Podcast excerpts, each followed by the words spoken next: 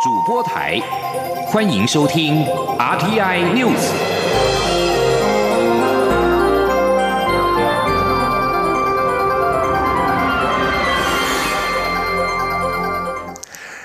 各位好，欢迎收听这节央广主播台提供给您的 RTI News，我是陈子华。为了超前部署应俗称武汉肺炎的 COVID-19 疫情发展，行政院长苏贞昌听取了卫福部长陈时中的建议之后，在今天宣布将中央流行疫情指挥中心的层级提升到一级，并且任命陈时中为指挥官。同时，苏奎也下令各部会成立武汉肺炎小组，由部会首长亲自督导，不可让疫情扩散。记者王维婷的报道。考量国外与国内疫情发展，以及立法院已经通过武汉肺炎的防疫特别条例，卫福部长陈时中二十七号在行政院会建议，为了加强横向联系、资源运用效力，他认为防疫必须进入下一阶段。行政院长苏贞昌听取陈时中的报告后，当场裁示将流行疫情指挥中心提升至一级，并任命陈时中为指挥官。苏奎表示，台湾严守防疫第一线，目前仅出现零星的社区感染，且都是家庭群聚感染。为了料敌从宽，所以提升防疫指挥中心至第一级。行政院发言人古勒斯尤达卡转述说：“所以，曾松部长认为，基于刚才。”呃，所提到的，包括横向的联系的需求、资源再整合的需求，提出了这样的建议，而院长当场也才是同意，并且就要加快的进行。其实，即便是现阶段，每一次重大的决策都是由行政院。甚至于连国安层级都一起纳入讨论，在一级开设之后，这样的精神跟原则不会改变。那比较形式上，大家会看到的更具体的不同，或许就是当我们在一级开设之后，指挥中心常态性的会议会由各部会的副首长长时间的进驻。另外，苏贞昌也严格要求管制国境，包括海巡署、移民署、民航局等。今天也出席行政院会，听取苏奎指示。苏贞昌表示，绝对不容许国境有任何破口，不能登机的就不能登机。他也要求法务部严格执法。另外，苏贞昌今天也下令各部会成立武汉肺炎小组，由部会首长亲自督导，不可以让疫情扩散。中央广播电台记者王威婷采访报道。同时，行政院在今天表示，为了进一步的提升口罩的产能，行政院长苏贞昌在近日再次的拍板，将撤资新台币九千万元，再购置三十台的口罩生产机。经济部表示，加上之前已经建制的六十条的生产线等所有口罩产线上线之后。台湾的口罩日产能可以达到一千两百万到一千三百万片，而因应武汉肺炎疫情的发展，中央流行疫情指挥中心在日前发布了医院医事人员的出国限制令，非报准不得前往第一、二、三级的旅游疫情警示地区。指挥中心在今天进一步表示，医院内社工人员也一并纳入规范。而至于因为防疫期间取消出国造成的损失，指挥中心也放宽补助的范围。记者江昭伦的报道。卫福部医事司长石崇良二十七号在中央流行疫情指挥中心记者会上表示，因应武汉肺炎疫情，针对指挥中心限制医院医事人员出国的规范，在与相关团体讨论后，社工团体表示，医院内的社工人员也是防疫很重要的一环，愿意纳入规范，因此一并纳入限制出国规范对象。诊所人员目前则仍排除在外。若医院医师人员与社工在防疫期间取消出国造成的损失，相关补偿也放宽规定。石崇良说：“对于呃我们比较高强度的限制前往，是限于这个三级、一级、二级、三级的这些旅游的警示地区的九个国家地区，但是在补偿的部分，我们扩及在这一个防疫期间，那么主动取消到其他国家地区，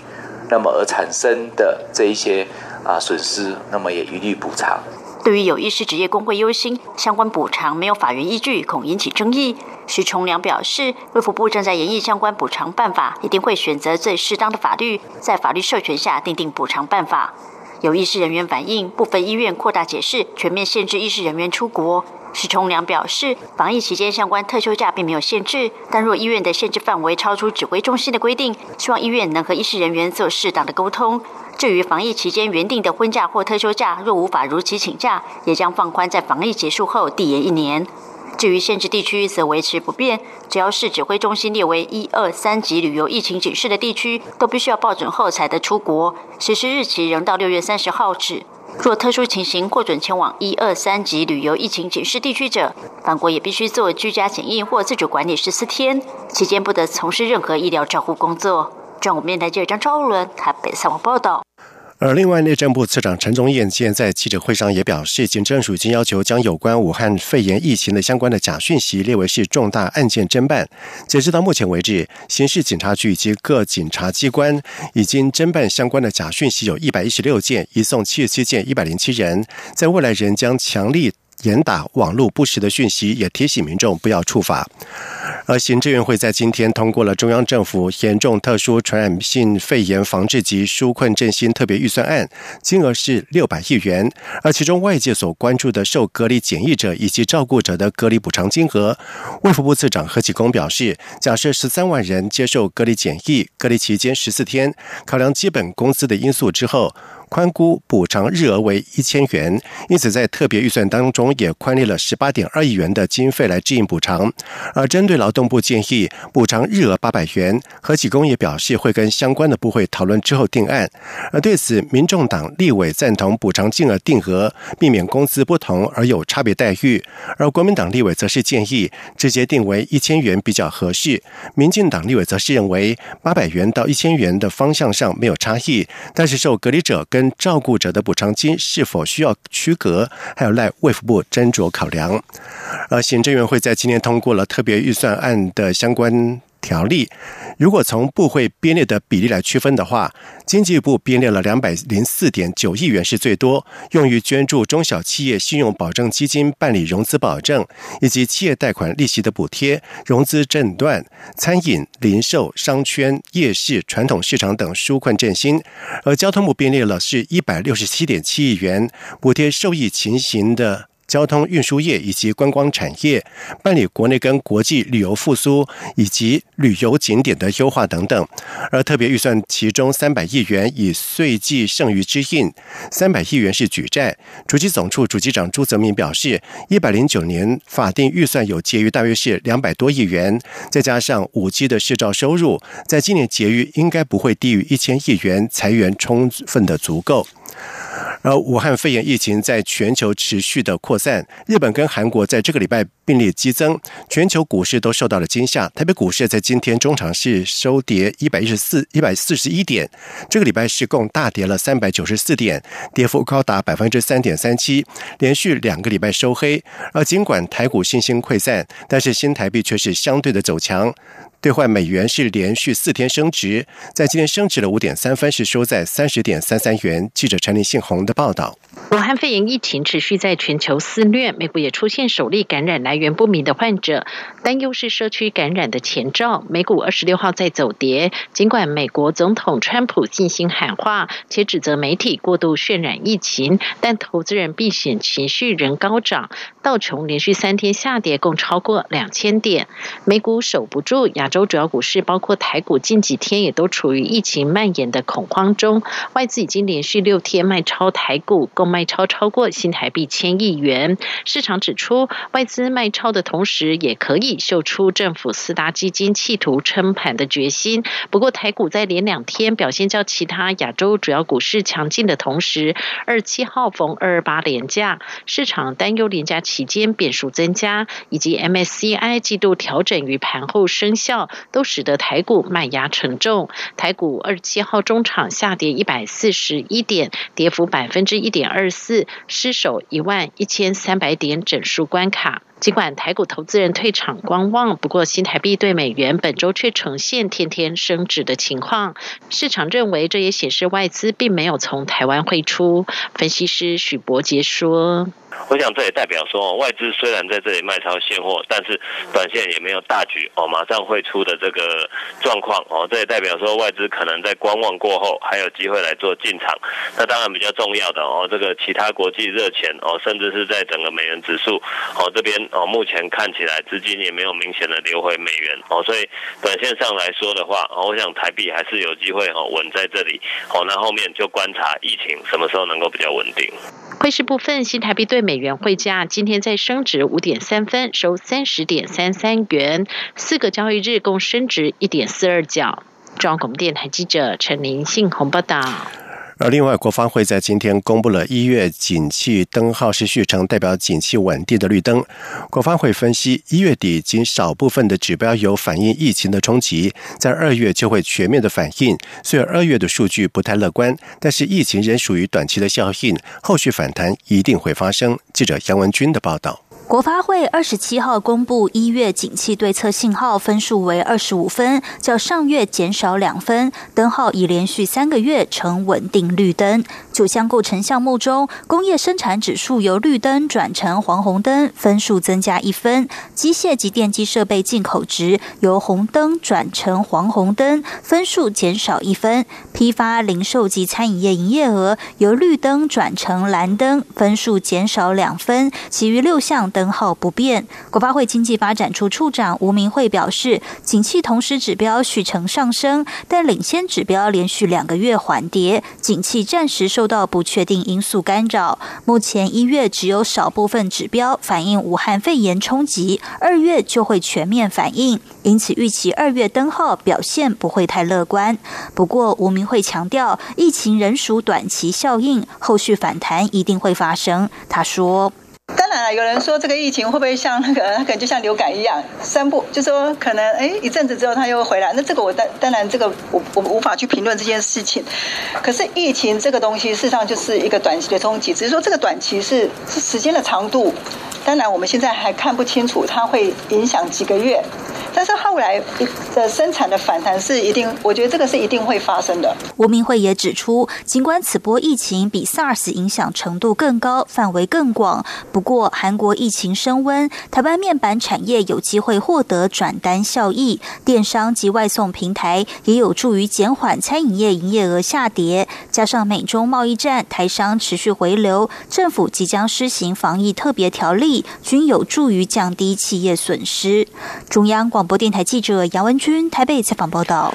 而另外一方面，日本武汉肺炎的疫情是持续的严峻。根据 NHK 的报道指出，日本首相安倍晋三在今天傍晚的时候宣布，将要求全国的所有高中以下的学校从三月二号开始暂时的停课，一直到四月春假为止。而稍早，大阪市政府已经宣布，为了防范疫情，市立幼儿园、小学以及初中从二十九号开始停课，一直到三月十三号。同时，NHK 报道指出，日本政府当地时间在今天晚上六点，在首相官邸成立疫情应变总部。安倍表示，为了确保儿童师生健康，将要求所有的小学、初中、高中以及特殊学校暂时关闭，一直到春假结束。另外，外界所关注的东京奥运在七月是不是能够顺利的举行？国际奥会资深委员庞德在二十六号表示，唯有在世界卫生岌岌可危的情况之下，今年的东京奥运才有可能取消或者是延后一年举行。虽然庞德认为，武汉肺炎对于东京奥运的影响大于兹卡病毒对于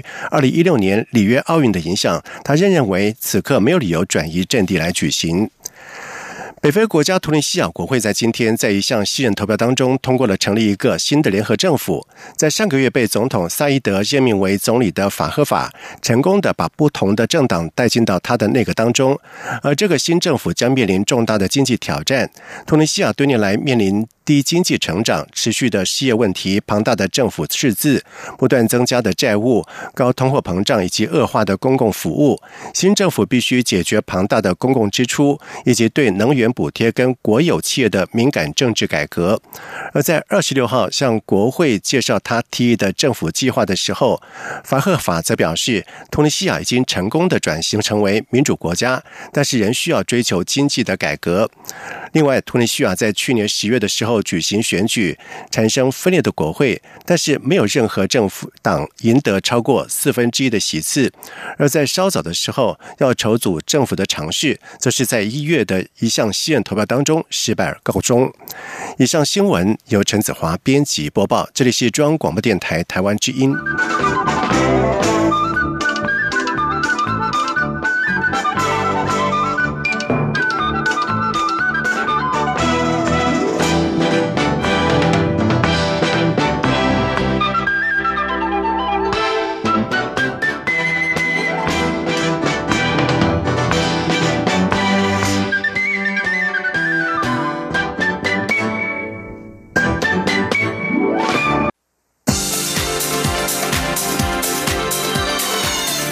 是中央广播电台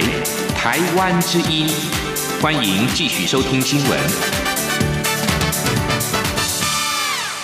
现在时间是晚上的七点十五分，欢迎继续收听新闻。蔡英文总统在今天主持总统府原住民族历史正义与转型正义委员会第十二次委员会议。总统表示，找回原住民族的历史、与原根文化，让原住民族不再失语，是他四年前的承诺，也是过去这段时间来跟大家一起逐步达成的目标。在未来四年，政府应该要为原住民族所做的事情，都会继续的推动。记者郑林的报道。蔡英文总统二十七号主持原转会第十二次委员会议，总统在致辞时指出，最近因疫情挑战，政府各个单位都上紧发条，全力投入防疫工作，包括各位委员和许多族人也都非常注重防疫，对此他要表达感谢。不过，做好防疫的同时，该推动的历史正义与转型正义工作还是要继续进行。二十七号会议中安排历史小组针对原住民族重大历史事件的碑文设立和。诠释发表工作报告。教育部在聆听报告后表示，调查专书将会纳入各领域教材，依照原住民族教育法，每一个县市都要成立原住民族教育资源中心。目前已有八个县市成立。文化部则强调，文化部短期就花莲县五案纪念碑着手调查，未来也会针对全国原住民族重大历史事件纪念碑设置进行通盘考量。蔡总统表示，以前原住民族的历史大多是由统治者或优势族群。诠释忽略了族人的观点。现在原住民族终于能找回自己的主体性，用自己的观点书写及纪念历史。不过这只是关键的第一步，后续还要进一步让历史更完整呈现。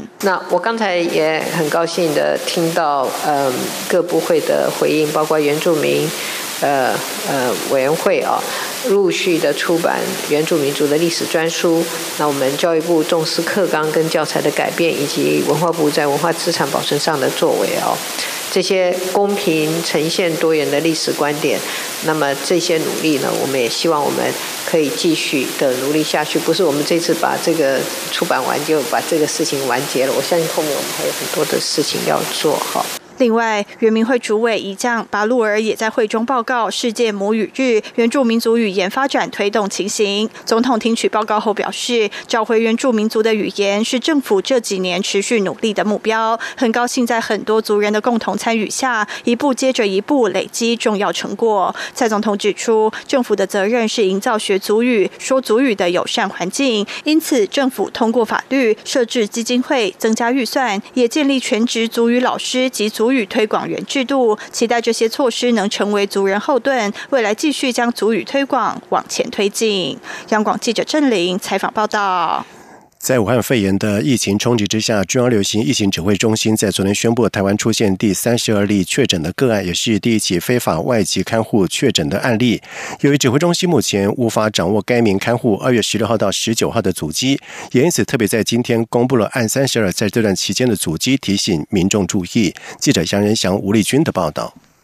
台湾二十六号出现第三十二例武汉肺炎确诊个案，也是国内第一起非法外籍看护确诊武汉肺炎。由于该名看护曾于二月十一号到十六号在医院照顾第二十七例武汉肺炎患者，结束后又于十九号到二十四号到另一家医院照顾另一名患者，因此卫生单位已紧急针对该名看护在这两家医院接触。的医护人员、患者及家属进行裁剪，并针对案三十二在十六号到十九号的活动时展开议调。指挥中心指挥官陈时中二十七号表示，初步采验结果，案三十二在十一号到十六号接触者共一百四十八人，已裁剪一百一十六人，目前都是阴性。至于十九号到二十四号接触者二十三人，裁剪二十。三人，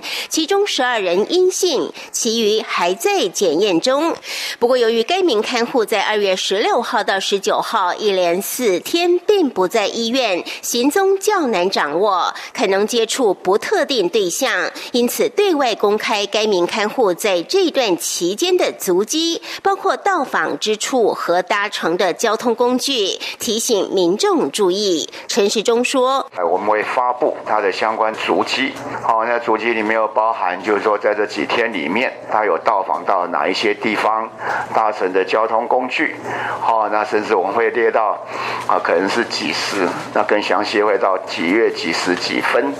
那也呼吁在那个时间有到达那个地点的，好，有任何的症状，好，就跟我们来报告，好，然后会进一步的啊予以观察，或需要裁剪，好，或需要隔离。根据指挥中心公布的足迹，按三十二主要活动范围都在台北及新北市搭乘过的交通工具，包括计程车、捷运、火车，还有三重客运三十八号公车。到过的车站包括大平林捷运站、台北车站、台铁树林站、板桥火车站和高铁站。也曾在台北车站地下街逛街，并搭乘捷运淡水线到竹围，也。曾在万华及龙山寺活动，提醒民众注意。中央广播电台记者杨仁祥、吴丽君在台北采访报道。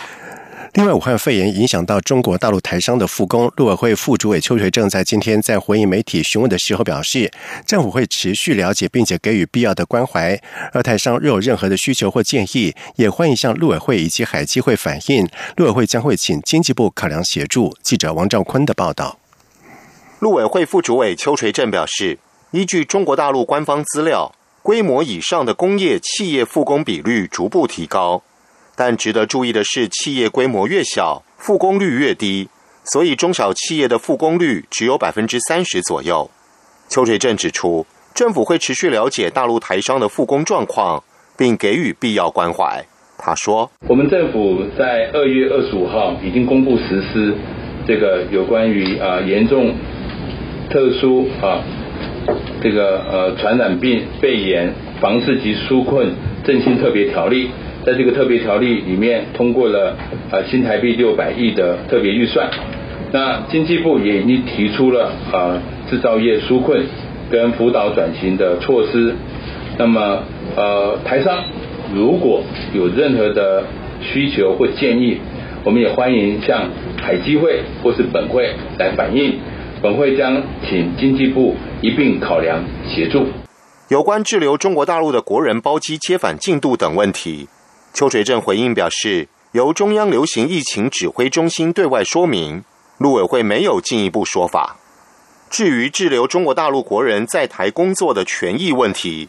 邱垂正引述劳动部的意见回应指出，劳工若是雇主指派去大陆工作或出差而滞留，不可归责于劳工。雇主应照常给予薪资，不得解雇、扣薪、旷职。如果不是因公复录而因疫情滞留，雇主宜多同理心及宽待。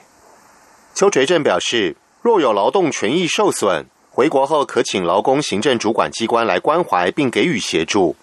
回台后若有劳动权益相关疑义，随时可洽各县市地方主管机关或劳动部协助。中央广播电台记者王兆坤台北采访报道。而武汉肺炎也冲击到国内的会展产业，外贸协会在今天指出，多项的展会已经确定延期取消。除了厂商接单受到冲击之外，贸协营运的世贸一馆、南港展览馆一馆以及二馆的营收，也预估全年将会减少新台币五亿元，恐怕难达成年度目标。接下来，贸协将加强数位行销，期盼能够冲破难关。记者郑祥云、谢佳欣的报道。外贸协会二十七号在南港展览馆为台湾精品馆改装开幕，不过武汉肺炎疫情来势汹汹，多项展会活动延期取消。南港展览馆过往参展人潮已不复见，冲击台场接单。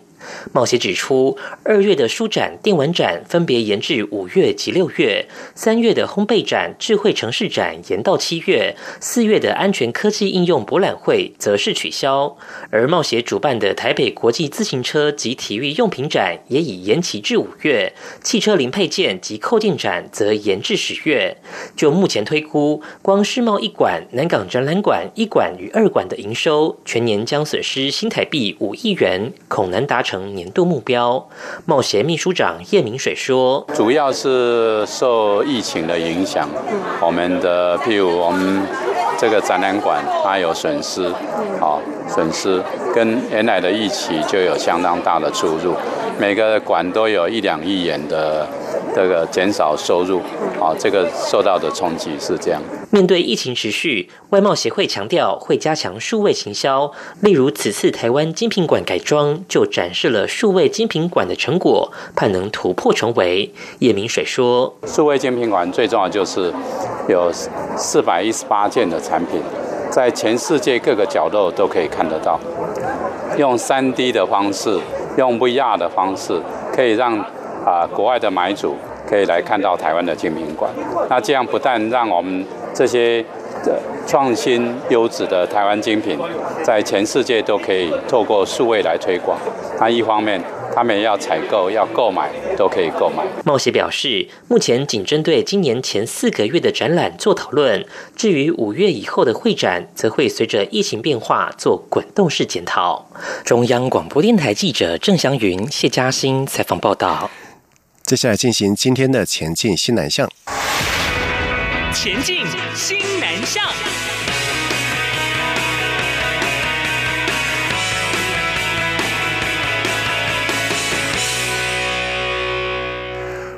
武汉肺炎疫情严峻，线上学习也成为了潮流，连学新著名语也不例外。教育部表示，新著名子女教育资讯网已经挂载了七国新著名语文数位学习教材各一到八册，多采新著名语文以及中文双语拼音。有兴趣学习东南亚语的民众以及新二代的学生可以善加的利用。记者陈国维的报道。为了推动十二年国教课纲新著名语文课程，教育部国教署委托国立中央大学与资策会共同制作新著名语文数位学习教材，包括越南、印尼、泰国、缅甸、柬埔寨、菲律宾及马来西亚等七国语文，目前已经完成一到八册，建置在国教署新著名子女教育资讯网平台的数位课程专区。国教署科长陈碧玉说：“从封面开始，那它会有一个箭头可以进行。”一页一页下去翻页，那可以从第一课开始，每一个字词它都会有该母语，然后再来中文。学生想学哪一个语句，他可以直接点的让他发音。สวัสดีค่ะคุณครู 老师好。所有教材内容都采双语配音，使用者只要点按字词就会同步发音。内容涵盖对话、互动问答题以及歌曲设计。陈碧玉说，教材有分线上版和离线版，只要有手机等载具就能操作，而且可以在不同大小的荧幕上完整呈现教材页面。这是我送你的礼物，祝你生日快乐。他从第一册的在教室里头的一些比较常用的用语，开始扩展到社区，甚至于介绍到当地新住民那个母国他们的一些风俗文化。陈碧玉表示，七国新著名语文数位学习教材各有十八册，国教署预计在两年内陆续完成九到十八册的数位化内容与双语配音。中央广播电台记者陈国伟台北采访报道。而武汉肺炎疫情蔓延，外贸协会新南向脱销步调不变。中华民国对外贸易发展协会秘书长叶明水在二零二零新南向市场经济趋势论坛致辞时表示，虽然受到了武汉肺炎疫情的影响，许多经贸活动暂时的停办，不过贸协将二零二零年新南向计划升级为二点零版本，以机动结合数位模式推出小型机动团服务，一人成型，随时可以出发，业者可以透过驻外单位安排与国外的买主见面。面从一月到现在，已经有很多的机动团正在进行。同时，贸协表示，新南向计划也跟当地的电商平台合作，推出了免上架费以及年费优惠等措施，让海外拓销不受到疫情的影响。叶明水指出，肺炎疫情期间，贸协会鼓励业者尽量利用线上资源做生意。在疫情结束之后，将到新南向国家拓销，包括扩大邀请国外买主来台采购。同时，还表示，贸协将透过台湾精品杯电竞赛、公益路跑、行销拓展方案等活动，加强国外市场的拓销，并且将分别前往印度、泰国、马来西亚、越南、印尼等国展出台湾形象展，持续输出台湾独有的文化，将品牌形象升级于海外消费者的脑海当中。以上新闻由陈子华编辑播报，这里是中央广播电台台湾之音。